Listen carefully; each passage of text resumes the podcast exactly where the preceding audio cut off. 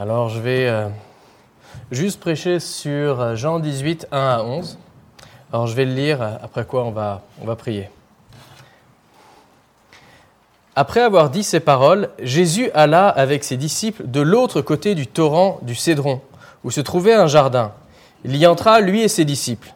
Judas, celui qui le trahissait, connaissait aussi l'endroit parce que Jésus et ses disciples s'y étaient souvent réunis. Judas, prit donc la troupe de soldats romains, ainsi que des gardes envoyés par des chefs de prêtres et des pharisiens, et il s'y rendit avec des lanternes, des torches et des armes. Celui qui savait tout ce qui devait lui arriver s'avança alors et leur dit Qui cherchez-vous? Ils lui répondirent Jésus de Nazareth. Jésus leur dit C'est moi.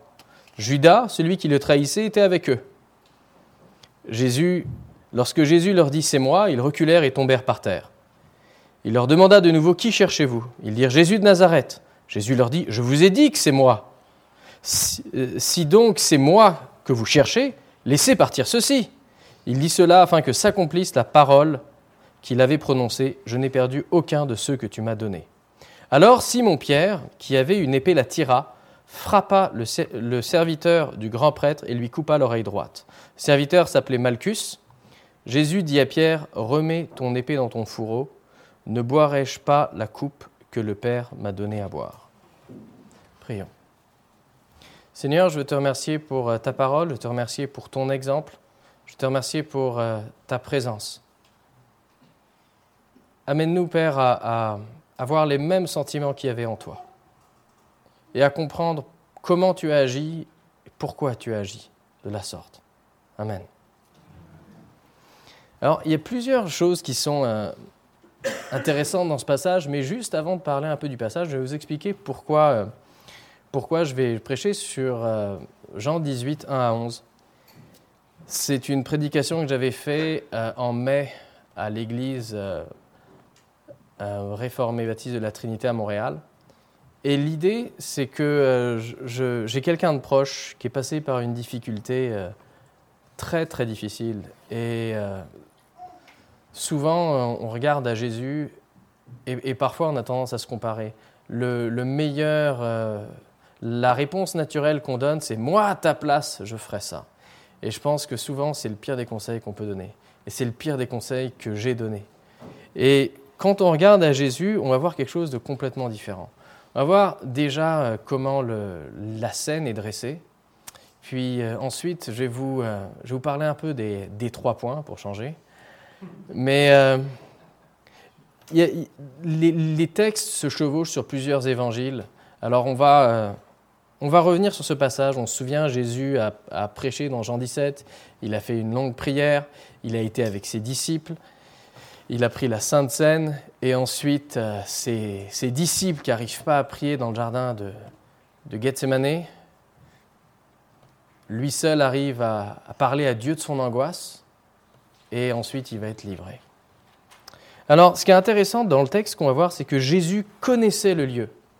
Ça implique qu'il y, qu y, avait accès, mais qu'il n'y allait pas. C'est assez intéressant.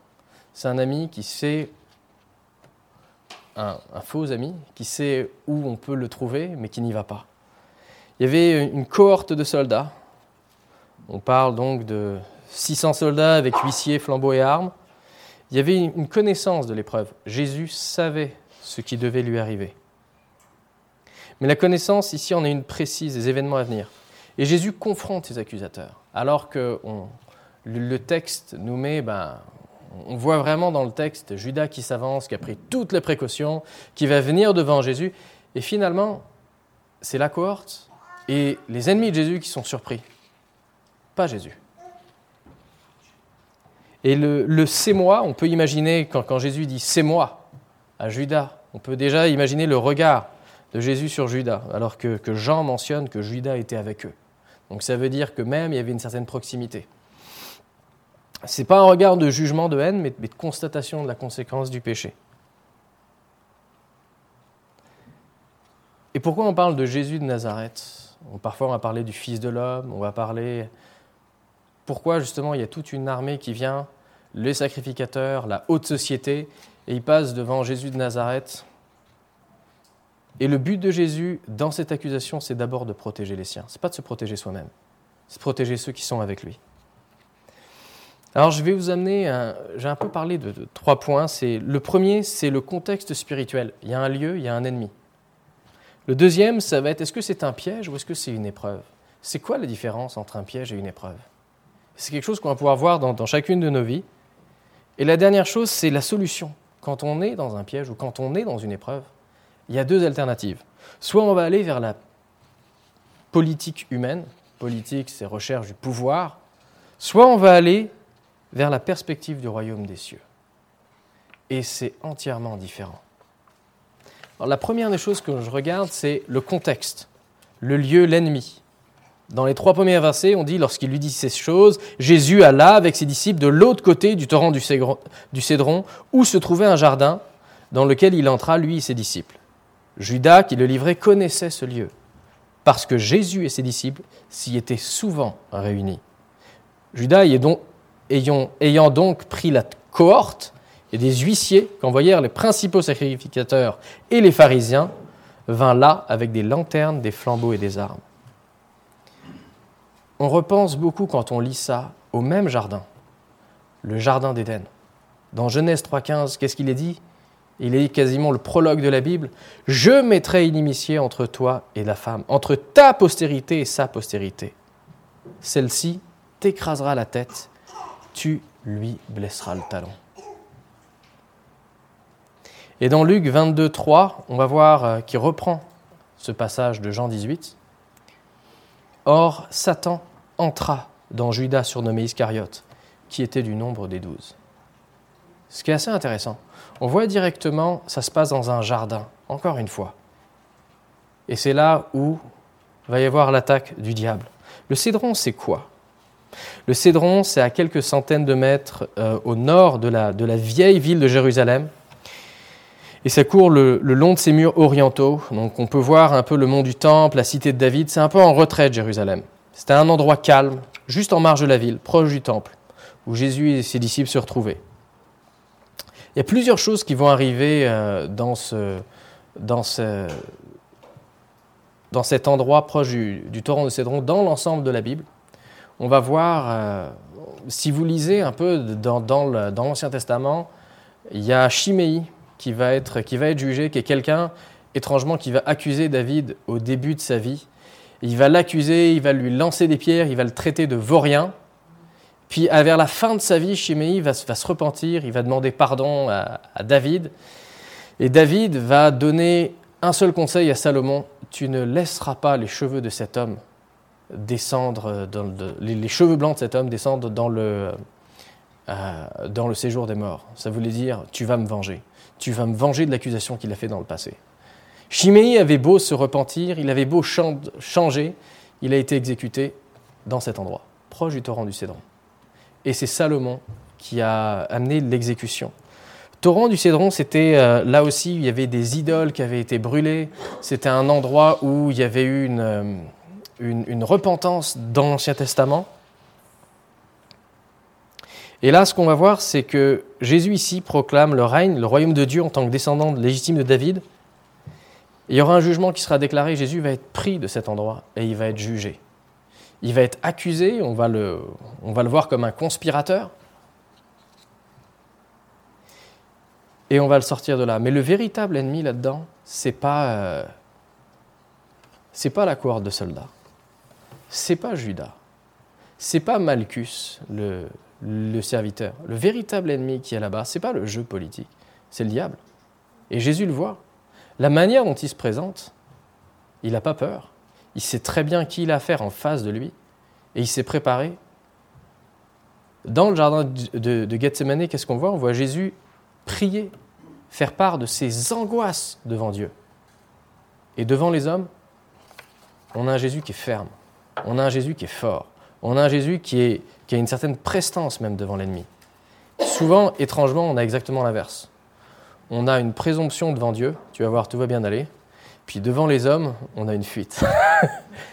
et, Jésus fait exactement l'inverse. Une préparation en prière. Et lorsqu'il est le moment de, de, voir venir euh, l'épreuve, entre guillemets, ou le piège, ce qu'on va voir dans, dans, le second plan, il est prêt. C'est quoi une cohorte? Une cohorte, c'est à peu près 5 centuries de soldats. Les centuries, on, pense que c'est 100, mais c'était entre 80 et 100 soldats. Ça, ça, dépendait du nombre de ressources que les, euh, Romains avaient. Donc on a entre 400 et à peu près 500 militaires qui sont là. C'est à peu près le dixième d'une légion. On ajoute les huissiers, les hauts dignitaires. On a entre 400 et, 600 personnes avec boucliers, épées, pilums, armure, casque, lance, qui viennent sûrement avec des torches au milieu de la nuit. Ils viennent pas pour un pique-nique, ils viennent pour saisir d'un conspirateur. Les mesures sont complètement disproportionnées. Et souvent, c'est ce qu'on a quand on a une certaine accusation. Quand on accuse quelqu'un, on est obligé on est obligé, dans une situation d'accusation, d'avoir un certain scénario sur lequel on va travailler. On va prêter des mauvaises intentions. On va, prêter, euh, on va interpréter tous les faits qui ont été faits. Tous les faits, toutes les paroles à son avantage pour s'assurer que l'autre est une menace. Et lorsqu'on est sûr que quelqu'un est une menace, quand on a ressassé cette histoire dans la tête, quand on a cette perspective négative sur l'autre, les moyens qui sont complètement disproportionnés bah, deviennent justifiés. Finalement, c'est un ennemi, c'est un conspirateur, c'est quelqu'un de mauvais, c'est quelqu'un qui veut renverser l'ordre établi, c'est quelqu'un qui pense à lui, c'est quelqu'un qui est imbu de lui-même. Quand on n'a pas la perspective divine, il n'y a que ça qu'on peut voir.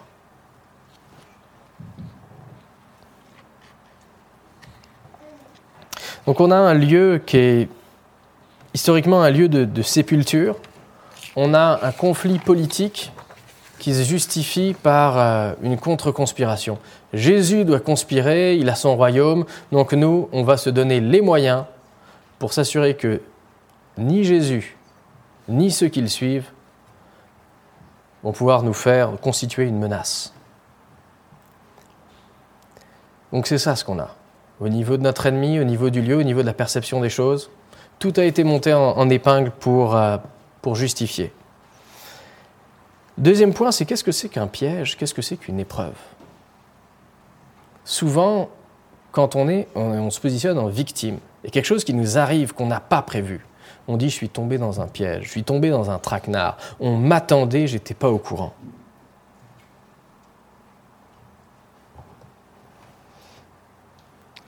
Pourtant, Jésus s'est préparé. Dans Matthieu 26, 37 à 38, il est dit, Jésus alla prier dans un lieu appelé Gethsemane. Il dit aux disciples, Asseyez-vous ici pendant que je m'éloignerai pour prier. Il prit avec lui Pierre et, les deux fils de Zébédée, Jacques et Jean, et il commença à éprouver de la tristesse et des angoisses.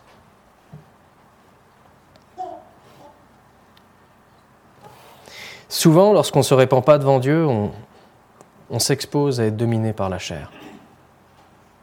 C'est un, c'est un peu comme si on conduit notre véhicule et euh, on est sous l'influence de la chair, on est sous l'influence de l'alcool, on n'est plus en contrôle. La capacité d'aller dans le champ, elle est là. Jésus prend vraiment le, il prend vraiment les mesures spirituelles. Quand il va parler euh, aux pharisiens, il leur dit Qui pourchassez-vous Le terme qui est utilisé, c'est le même euh, qui est utilisé dans Matthieu 6 chercher le royaume de Dieu. C'est vraiment pourchasser, y aller, comme si on part quasiment à la chasse pour aller chercher un gibier. Qui pourchassez-vous Parce que Jésus se voit pourchassé par pas loin de 600 hommes. Et en posant la question comme ça, il montre qu'il ne fuit pas, qu'il n'est pas surpris. Jésus sait très bien ce qui lui arrive et il voit le serpent se faufiler derrière lui pour lui mordre le talon. Et Jésus n'est pas surpris. C'est l'ennemi qui est étonné de voir l'assurance de Jésus. Dans Jean 18, 6. Jésus utilise cette question pour connaître l'intention de son ennemi. Mais pas vraiment pour lui connaître l'intention, pour lui montrer quelle est son intention. Ce que tu es en train de faire là, c'est moi que tu cherches. Regarde, regarde la situation. Regarde ce qui se passe autour de toi. Au verset 5 euh, et 7, les soldats cherchent Jésus et euh, Nathaniel avait déjà posé la question de savoir si, quelque chose de bon pouvait venir de Nazareth. Pourquoi on parle de Jésus de Nazareth? Nazareth, c'était, euh, c'est comme si je disais euh, le gars de Bécomo. c'est pas très grand. Est-ce qu'il peut venir une, une célébrité de Bécomo? Est-ce qu'il y a un grand homme d'affaires qui peut aller de, qui peut venir de Coudjouac ou, ou de la Côte Nord C'est pas, c'est pas quelque chose qui est. généralement, le monde préfère aller dans le sud. Il préfère venir aller à Vegas. Il préfère aller dans des endroits bien connus. C'est Jésus de Nazareth qui cherche. C'est pas un rabbi ou un rabouni, maître en hébreu. C'est un homme que l'on vient d'un petit village perdu, qui n'a rien d'exceptionnel. Pourtant, Jésus montre, il démontre là-dedans un, accomplissement incroyable. Il est prêt à se sacrifier pour ses amis et ses disciples. Et c'est primordial pour lui. Et à la lecture de, tous ces détails qu'on voit, est-ce que c'est vraiment un piège ou une épreuve? Est-ce qu'il sait que c'est le test de sa foi ou est-ce qu'il voit que c'est un piège? On lit ça, on a tous les événements, on a forcément une épreuve. Mais je crois que ça nous indique aussi quelque chose dans notre vie. La plupart des choses sur lesquelles on n'a pas le contrôle, on a tendance à dire c'est un piège. Je suis cerné. Et ce n'est pas le cas de Jésus. Quand Jésus parle et il se retourne vers Pierre et dit Ne sais-tu pas que Dieu peut me donner douze légions d'anges pour me sortir de là? Et il y a une demi-légion, une cohorte, à vue humaine. La vue spirituelle, c'est complètement l'inverse. C'est pas du tout un piège qui est devant lui, c'est une épreuve dans laquelle Dieu se révèle. Et selon la définition du succès, notre perspective du piège tend de notre capacité à contrôler les événements. Or, pour Jésus, c'est complètement différent. C'est la volonté de son Père qui est faite. La volonté de mon Père se fait, moi je le suis. Jésus a dit, remets ton épée à sa place, car tous ceux qui prendront l'épée périront par l'épée.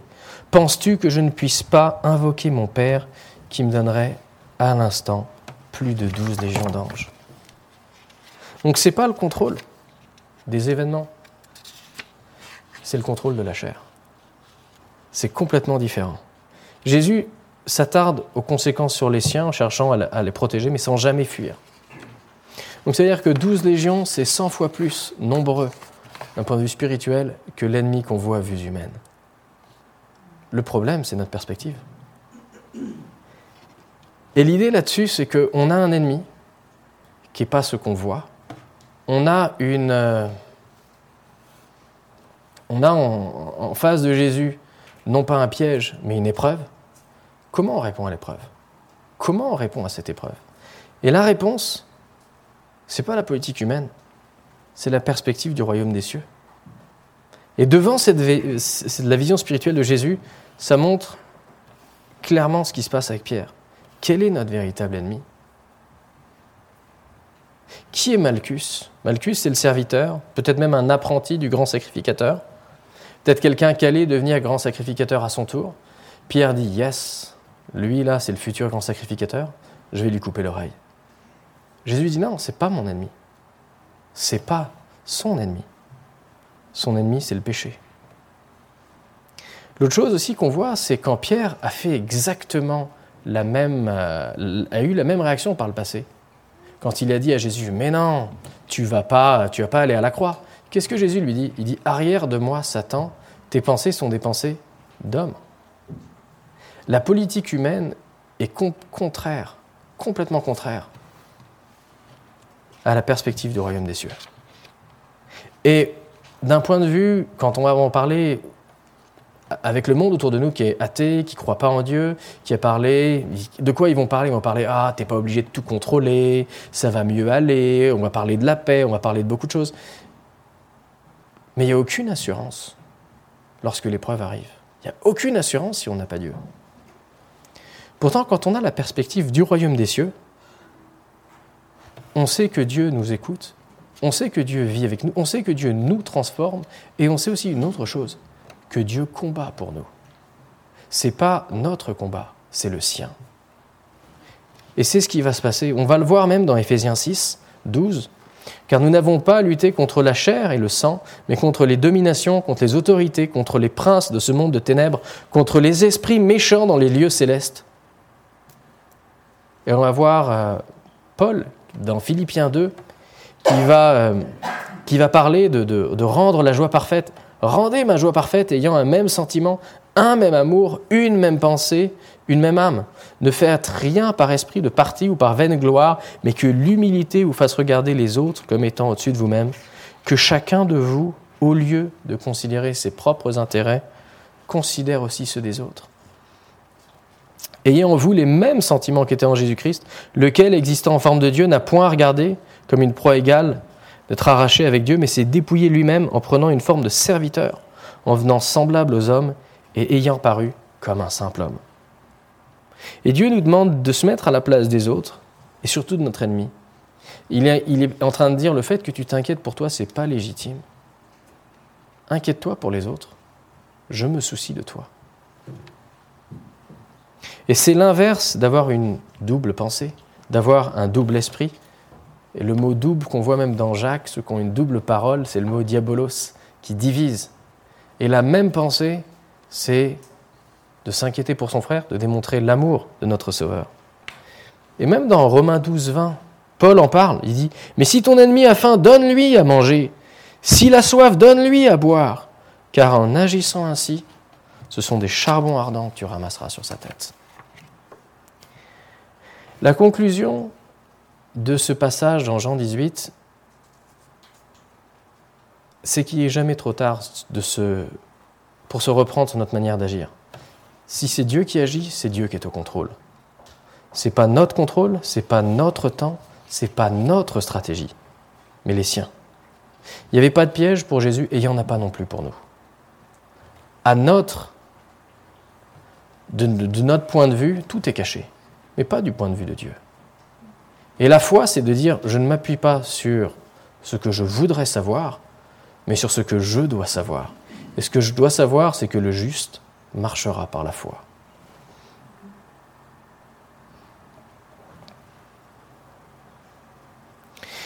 Et il y a plusieurs applications qu'on peut avoir. On a Éphésiens 6, 10 avec les, les armes du chrétien, mais ça, vous connaissez tous ce passage. Vous l'avez tous peut-être lu plusieurs fois. Dans 2 Deutéronome 3, 22, on voit Ne les craignez point, car l'Éternel, votre Dieu, combattra pour vous. L'application d'avoir un Dieu qui combat pour nous, elle est multiple. La première des choses, c'est si Dieu l'Éternel est sur le champ de bataille, notre chair, c'est un obstacle. C'est pas une arme. C'est un fardeau qui nuit au royaume de Dieu. Ne nous embarrassons pas de la chair lorsque notre combat est par l'esprit. Si on veut éviter l'accusation, ne soupçonnons pas le mal. Ça, c'est l'une des choses. Même dans l'Église et dans notre couple, je regardais, euh, je ne suis pas un grand théologien, donc je n'ai pas forcément euh, des grandes lectures, mais il y avait un, film chrétien euh, que je regardais avec mon épouse, étrangement qui était excellent. C'était War Room. Et dans ce film-là, justement, c'est l'histoire d'un couple qui se disputent. Et euh, la femme euh, qui est agente immobilière va voir euh, une, vieille madame et lui parle de ses difficultés de couple. Et cette vieille, vieille femme qui est, chrétienne, qui est sauvée, dit Tu te trompes de combat. Le combat avec ton mari, c'est pas un combat contre ton mari. C'est un combat contre le mal et le péché. Et c'est intéressant parce que la perspective a été complètement différente. Bats-toi avec ton mari contre le péché pour l'esprit.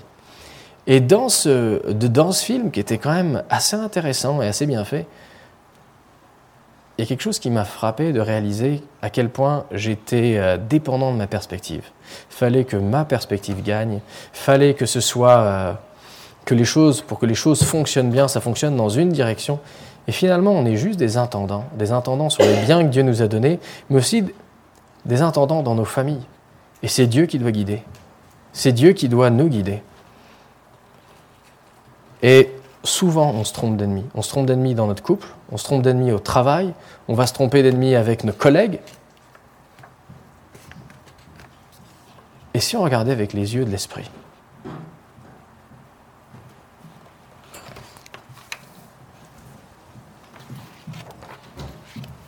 La seule chose que je, que je veux prier, c'est que on n'est pas à se limiter aux apparences. La cause est spirituelle et je ne veux pas non plus dédouaner l'effet du péché. Parce que le péché, justement, va nous aveugler. Le péché va nous décentrer de Dieu. oui, effectivement, il y a une cause spirituelle, mais il y a une raison sur cette cause spirituelle, c'est souvent quand on s'éloigne de Dieu. Quand on s'éloigne de Dieu, qu'on ne peut pas comprendre les voies de Dieu. Et c'est sûr qu'on on peut avoir des, textes et aller en, profondeur avec, ces textes, mais quand je reviens à, ce, à, cette personne très proche qui a vécu une accusation, à, bien des égards, c'était complètement injuste et injustifié, et finalement, dans le, dans le conflit, il y avait deux perspectives, où le mal était soupçonné chez l'autre, où l'autre était vu comme quelqu'un qui cherchait à nous détruire, et où les intérêts de chacun n'étaient pas respectés. Et des conflits, il y en a plein. La conclusion que j'ai apprise, c'est que les intérêts de chacun ne doivent pas être respectés. Les intérêts du royaume de Dieu doivent être respectés. L'autre chose que j'ai appris dans ce combat, c'est que soupçonner le mal, c'est très facile. C'est très facile. Très facile de se mettre en victime. Et aussi de ne pas considérer à quel point le péché nous affecte dans nos vies. Et de considérer l'autre plus mauvais que soi-même. Ce que Jésus nous appelle, c'est de considérer l'autre au-dessus de nous. Dès qu'on arrive en l'humilité, ça nous préserve. Ça nous préserve de soupçonner le mal envers notre prochain. C'est pas euh, c'est pas un texte euh, très euh, je suis pas allé énormément en profondeur dans le texte, mais dans Jean 18, je suis fasciné je suis fasciné par le comportement de notre Seigneur. Dans l'épreuve, il protège les autres. Dans l'épreuve, il sait qui est son ennemi et il ne cherche pas à condamner. Alors je, voudrais euh, vous remercier pour, euh, ce temps et, euh, et finir en prière. Seigneur, je te remercie pour ta parole tu nous montres que, euh, au-delà de toute attente, c'est pas, euh, on va pas avoir la victoire et le succès qu'on veut en saupoudrant tout de, de ton nom, Seigneur Jésus. Le véritable succès, il est spirituel. Les véritables richesses, elles sont spirituelles. Et ça va être une guerre aussi contre la chair. Ça va être une guerre contre des dominations spirituelles. Mais une guerre dans laquelle tu as la victoire. Seigneur, on veut te remettre notre perspective. On veut te demander de, nous pardonner d'avoir tant de considérations euh, terrestres dans nos rapports avec les autres. Seigneur, je te prie d'ouvrir nos yeux afin que on puisse élever ton nom, on puisse s'humilier devant toi, et que ce soit toujours une même âme, une même pensée, un même cœur pour toi. Qu'on puisse voir dans ton Église. Je te remercie euh, encore pour ta présence et pour ton exemple. Amen.